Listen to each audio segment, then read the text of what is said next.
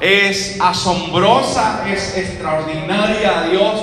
Yo te pido, Señor amado, que tú me utilices de manera especial en esta mañana, Señor amado, y que lo que has colocado en mi corazón a través de tu Espíritu Santo, lo coloques en el corazón de mis hermanos, de aquellos que han de escuchar posteriormente el podcast, yo te pido en el nombre poderoso de Jesús que esta palabra, Señor amado, se haga viva y eficaz en cada uno de nosotros. Señor amado, es tu palabra y tu palabra tiene un efecto, tu palabra tiene un poder. Es tu palabra y tu, tu misma palabra dice que la has enaltecido junto con tu nombre, Señor amado. En el nombre poderoso de Jesús, utilízame para tu gloria y para tu honra. Amén y amén, gloria al Señor. Como usted podrá notar, en la segunda intervención lo que hice fue leer Jonás capítulo 4 con la idea de redimir un poco el tiempo en la exposición de la palabra. Y al final del libro de Jonás nos damos cuenta de un contraste muy interesante. Por un lado vamos a ver a un profeta obstinado, desobediente que al momento de obedecer a Dios lo obedece a medias, un hombre prácticamente que se enojaba fácilmente, sin amor, sin misericordia y prejuicioso. Si Jonás nos enseña algo con sus características es lo difícil que podemos ser a la hora de seguir la voluntad de Dios. Si hay algo que nos enseña Jonás es lo propenso que somos a huir. Y no tan solo a huir de la presencia, porque hay gente que huye de la presencia de Dios, sino que también, y me reafirmo a lo que dice mi amigo John MacArthur, que existen personas que no huyen de la presencia de Dios, pero sí huyen de la disposición de servir a Dios. Tenemos a un Jonás en el cual podemos aprender que él no es el ejemplo a seguir. Tenemos a un Jonás en el cual podemos entender que aunque en ocasiones somos como Él, no deberíamos serlo. Jonás es simple y sencillamente todo lo que no deberíamos ser. Pero por otro lado, tenemos a un Dios. Tenemos a un Dios que lo vemos manifestado en el libro con toda su bondad. Tenemos a un Dios, como diríamos en el puertorriqueño, demasiado bueno. Demasiado bueno. Su bondad se refleja en tres características que hoy yo quiero que admiremos juntos. Número uno, su misericordia. Número dos, su gracia. Número tres, su paciencia. Cuando tú vas a, Jonás capítulo 4, versículo 2, te das cuenta que tenemos a un Jonás recriminándole a Dios por esos atributos. Tenemos a un Jonás que le dice simple y sencillamente, mira, por eso yo no quería venir acá, porque yo sé que tú eres un Dios de misericordia, un Dios de gracia y un Dios paciente. Y esta intervención de Jonás en recriminar a Dios me hizo formular la siguiente pregunta retórica que quiero traerles a ustedes como parte de la enseñanza de hoy. ¿Quiénes somos nosotros para determinar a quién se manifiesta la gracia, misericordia y paciencia de Dios cuando nosotros mismos, sin merecerlo, fuimos alcanzados por ella también? ¿Quiénes somos nosotros para determinar a quién se le otorga gracia, misericordia y paciencia? como, como un paralelismo, me atrevo a exponer aquí a mi amigo Pedro, que en una ocasión creía que la salvación era solamente para los judíos y recibe uno de esos sueños extraordinarios de Dios y Dios termina la enseñanza diciéndole, no llames inmundo lo que yo limpié. ¿Quién eres tú para determinar a quién o sobre quién reposa la gracia, misericordia y paciencia de Dios. De hecho, yo creo que esos versículos finales del capítulo 4 es precisamente la aplicación de la enseñanza. O sea, si tú tienes misericordia por una bendita calabacera, ¿por qué yo no voy a tener misericordia sobre una ciudad que yo la vi formarse y desarrollarse y que en ella existe gente tan ignorante que no sabe discernir entre su mano derecha y su mano izquierda? Ahora yo quiero que tú veas estas tres características de forma separada. Y yo quiero comenzar con la misericordia de Dios. Y cuando hablamos de la misericordia de Dios, estamos hablando de esa bondad de Dios hacia los que están afligidos y angustiados. Esa bondad de Dios hacia los que están afligidos y angustiados. Dígame usted si los tripulantes en medio de esa gran tormenta, donde no sabían qué hacer, no se encontraban afligidos y angustiados buscándole solución a su problema. Dime si Jonás en medio de ese o dentro de ese gran pez no se sentía angustiado y afligido.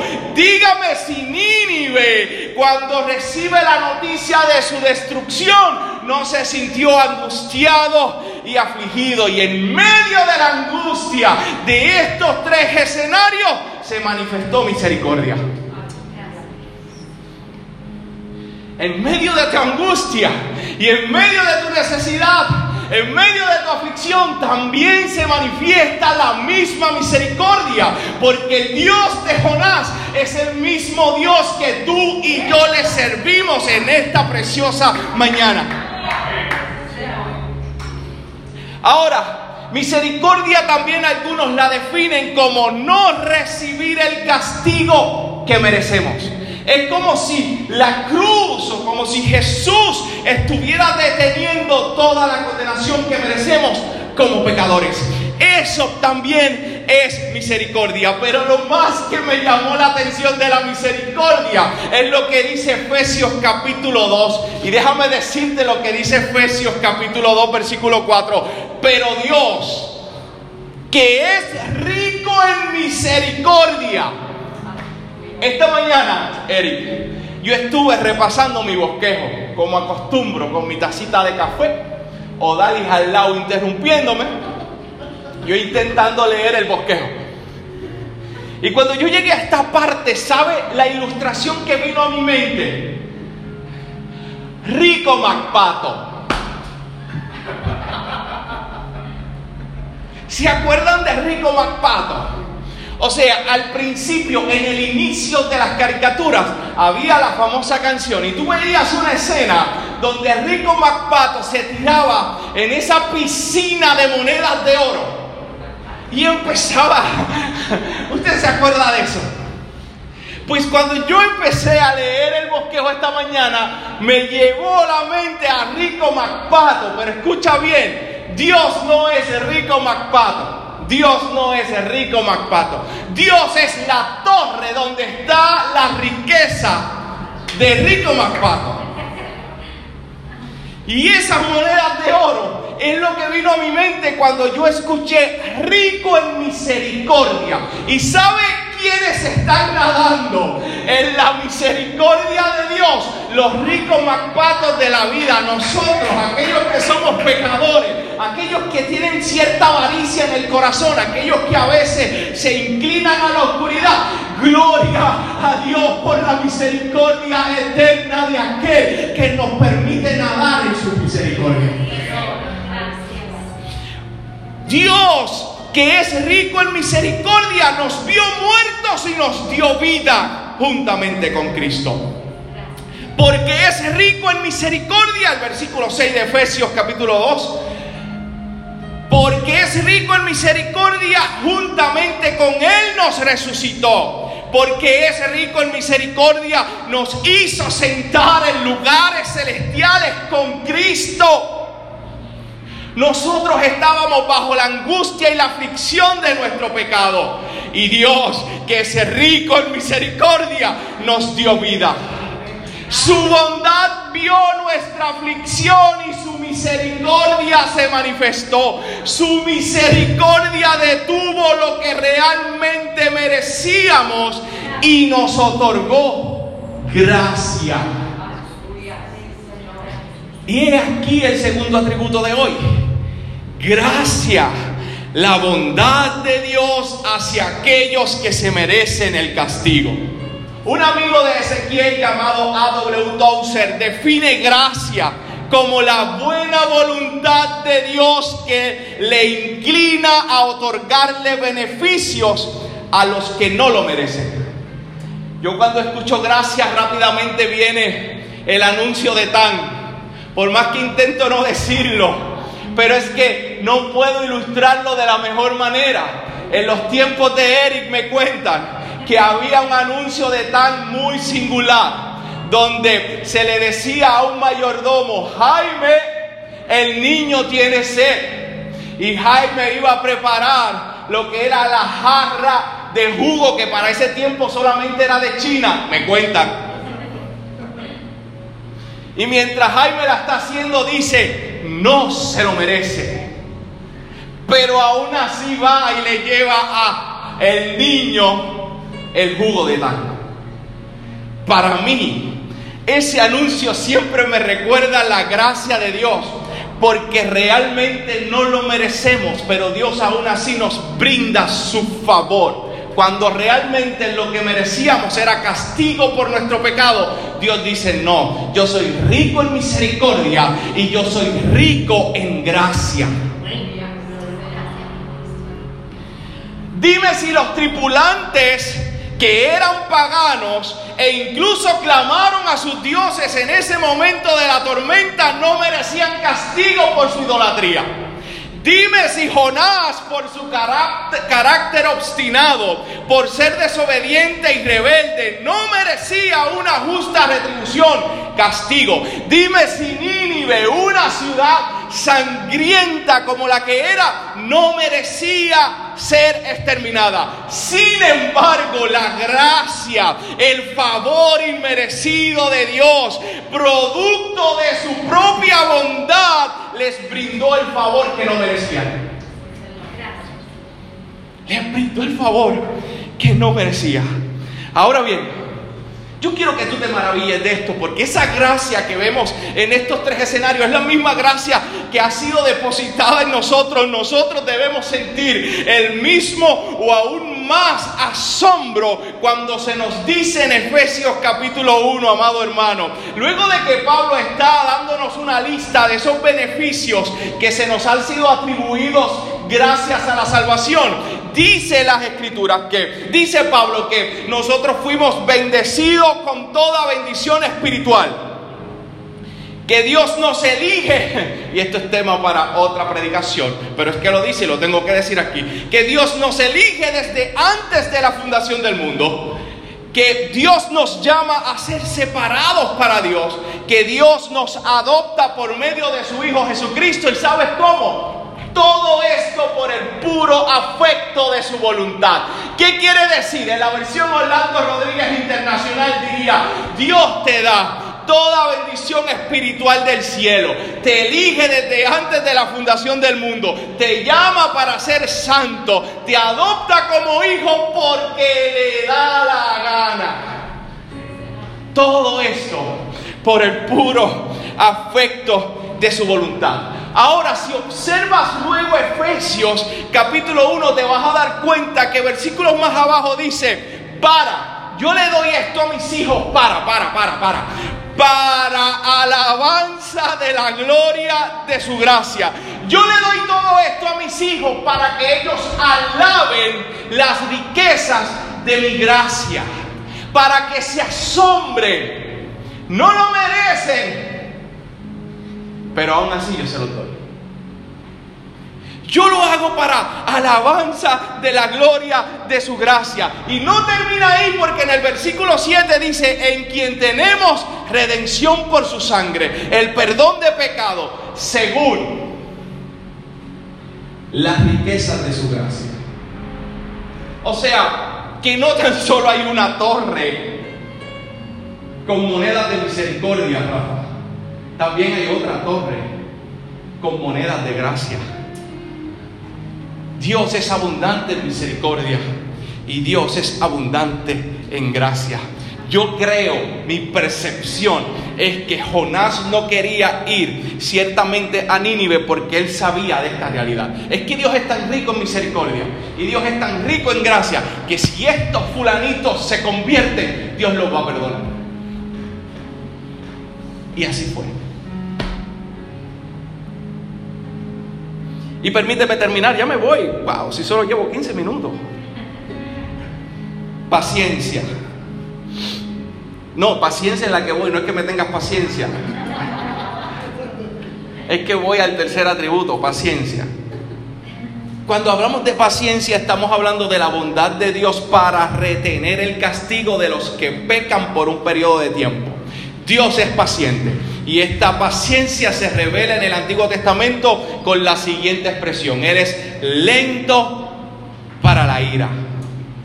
Nuestro amigo Pablo me encanta porque en el libro de Romanos capítulo 2, si no me equivoco, él, empieza a hablarnos y a decirnos um, sobre este, esta igualdad de pecaminosidad. Y lo que está haciendo Pablo es diciéndole a los judíos, judíos, a los gentiles primero, gentiles, ustedes son unos pecadores. Y los judíos probablemente aplaudiendo mientras leían la carta a los romanos. Y entonces Pablo no pierde la oportunidad de decirle, y ustedes también. Los dos, el pueblo de Dios, los judíos y los gentiles, son unos pecadores. Ninguno, dice él en la versión Orlando Rodríguez Internacional, ninguno tiene excusa delante de Dios. Incluso si tú crees que hay otros peores que tú, pudieran haberlo, pero eso no te hace inocente. Eres culpable. Toda la humanidad es culpable. Y me llama mucho la atención porque en el versículo 4 del capítulo 2, mi amigo Pablo lo que hace es unas preguntas reflexivas. Y mira lo que dice la nueva traducción viviente. ¿No te das cuenta de lo bondadoso, tolerante y paciente que es Dios? ¿Acaso eso no significa nada para ti? ¿No ves que la bondad de Dios es para guiarte a que te arrepientas y abandones tu pecado?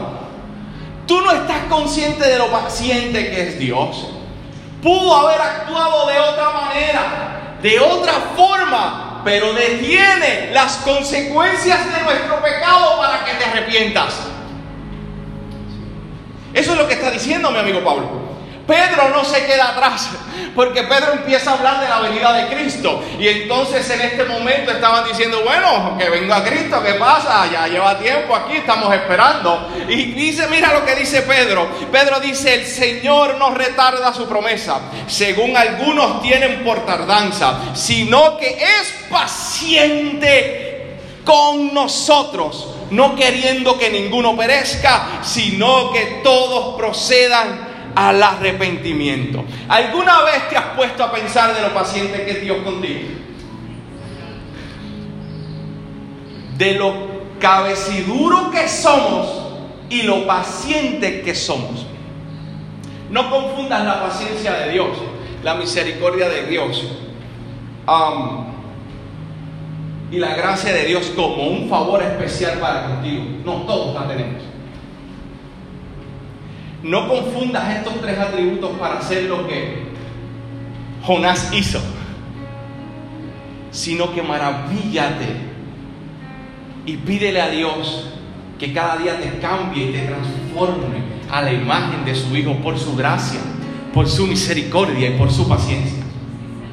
¿Alguna vez te has puesto a meditar en Dios en el hecho de lo paciente que ha hecho, que ha sido contigo?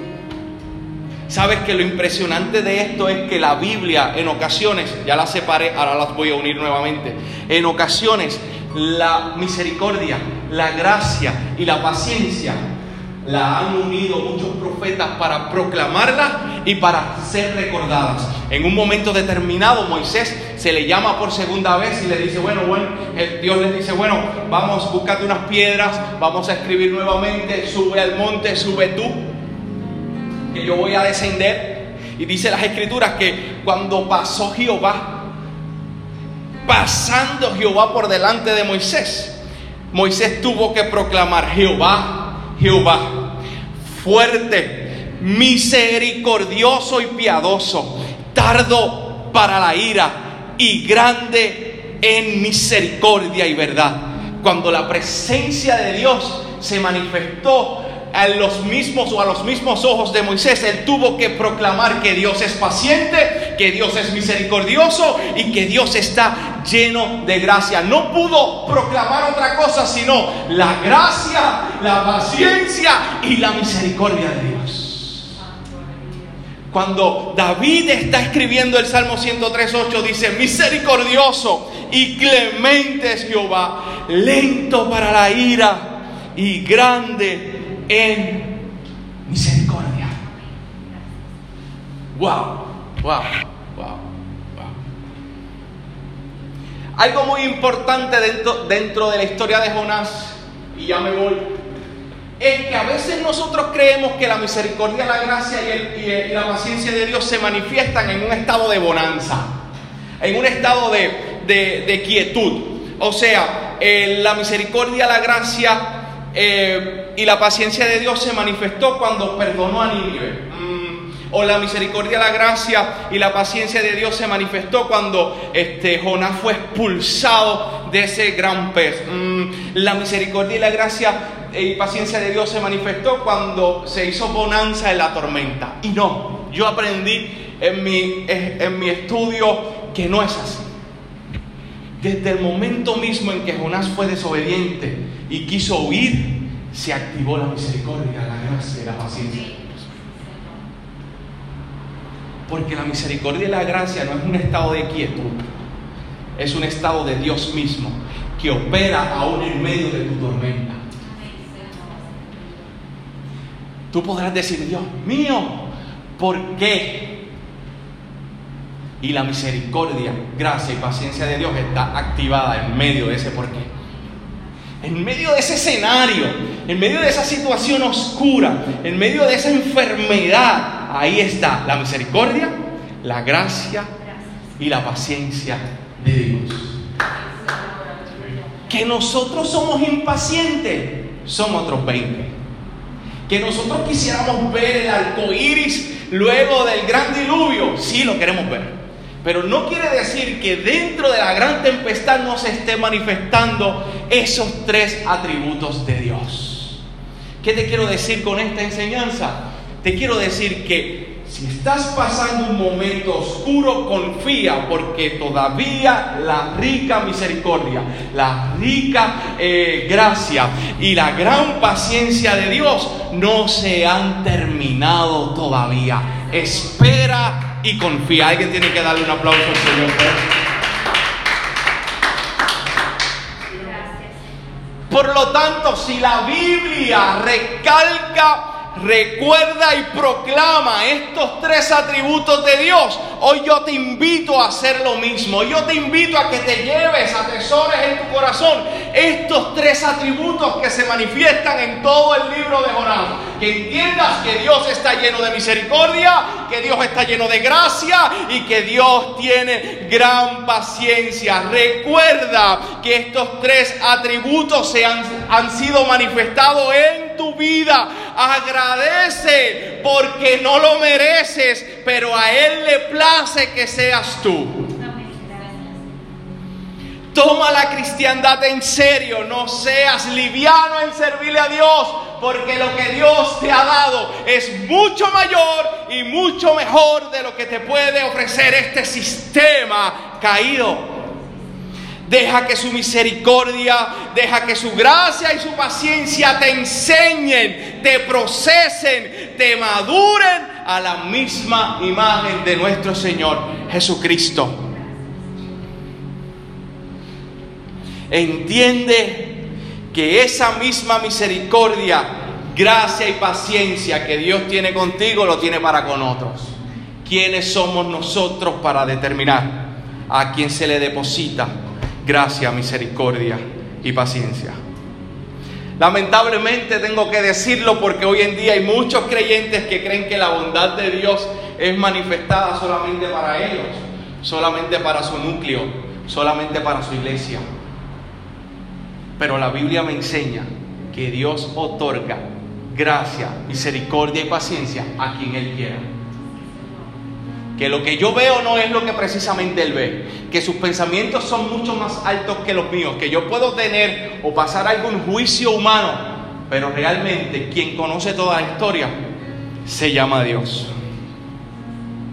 De hecho, no tan solo quiero que lo recuerdes, amado hermano. No tan solo quiero que te maravilles y que alabes lo que Dios ha depositado en ti a través de sus tres cualidades, tres características, tres atributos, sino que yo quiero que los imites. Porque estos atributos de Dios se le llaman teológicamente para mi amigo Ezequiel atributos comunicables, que quiere decir que todo aquel que profesa la fe en Jesucristo debería procurar e imitar ser misericordioso, paciente y lleno de gracia para con los demás. Creo que la calabacera le está diciendo a Jonás, ¿en serio tuviste compasión por una planta y no tienes compasión por seres humanos? ¿En serio? Yo estoy manifestando mi gracia, mi paciencia y mi misericordia y tú no puedes hacer lo mismo. ¿En serio? ¿En serio, loco? Tú no puedes hacer yo me imagino al Señor ahí, tú sabes, bien calle, diciéndole, tú eres mi profeta, mano. O sea, tú eres mi profeta y tú no puedes. Tú no puedes imitar lo que yo estoy haciendo. Te invito a que seas un imitador de Dios. Necesitamos en este tiempo una iglesia. Una iglesia que manifieste los atributos de Dios con sus acciones mucho más que con el estereotipo o mucho más con la vestimenta o mucho más con cualquier otra cosa, con sus acciones. Necesitamos gente compasiva con el necesitado, necesitamos gente misericordiosa, necesitamos gente paciente. En nuestra área laboral, ¿cuántas veces nos quitan la paciencia? Necesitamos ser pacientes y demostrarle que nosotros somos pacientes porque le servimos a un Dios paciente. Somos misericordiosos porque le servimos a un Dios misericordioso. Y le damos gracias a aquellos que no se lo merecen porque Dios depositó en nosotros gracia. Y con esta idea final de ser misericordioso, paciente, lleno de gracia. Se dice que en el Talmud, un libro judío de, los, ¿verdad? de los rabinos allá, cuentan una historia imaginaria de, de un anciano y Abraham. Se dice que este anciano llegó donde estaba Abraham y Abraham lo invita a entrar a su tienda. Pero que en el momento en que Abraham iba a orarle a Dios, este anciano se negó a orar. Se negó a orar porque este anciano era adorador del fuego. Abraham automáticamente, recuerde que es imaginario, esto no está en la Biblia, Abraham automáticamente lo expulsa de la tierra. Tú no vas a adorar al único Dios verdadero, vete de aquí. Y se dice que en aquella noche Dios se le aparece a Abraham en una visión y le dice, yo he tenido paciencia con este hombre ignorante durante más de 60 años. ¿No podrás tú aguantarle con paciencia una noche? Esa es la paciencia y la misericordia y la gracia de Dios que no tan solo nos permite o nos invita hoy a maravillarnos por ella, sino a aplicarla. A compañeros de trabajo que recién llegan o que recién llevan con nosotros cuatro años y a ti te dan ganas de matarlo. Claro que sí, o por lo menos pedirle Dios, úsame para matarlo, para que vea tu gloria. Dios nos pide ser pacientes. Paciente con nuestra familia, paciente con el prójimo, con nuestros vecinos misericordiosos, llenos de gracia. Hoy yo no quiero que tú tan solo te maravilles, te asombres de lo que ha hecho en ti, de lo que ha hecho en la iglesia, de lo que ha hecho en los demás, sino que apliques esos atributos comunicables y que la gente pueda ver a Dios en ti. Lamentablemente Jonás, lamentablemente Jonás, o el libro de Jonás, no tiene una conclusión. Termina inconclusa. ¿Qué pasó? Es la pregunta. Jonás se arrepintió. Jonás pudo ver lo que le está enseñando Dios. Eso, Rafa, es irrelevante. Jonás, ya de él no queda mucho. La pregunta es, ¿lograste tú entender lo que quizás Jonás no entendió? ¿Lograste tú comprender el libro de Jonás? Él ya no está, la historia está inconclusa, pero tu historia no. Tu historia no está inconclusa. Hoy yo te invito a que te maravilles, hoy yo te invito a que te asombres de estos atributos de Dios y te invito a imitarlo por el poder del Espíritu Santo y sus fuerzas.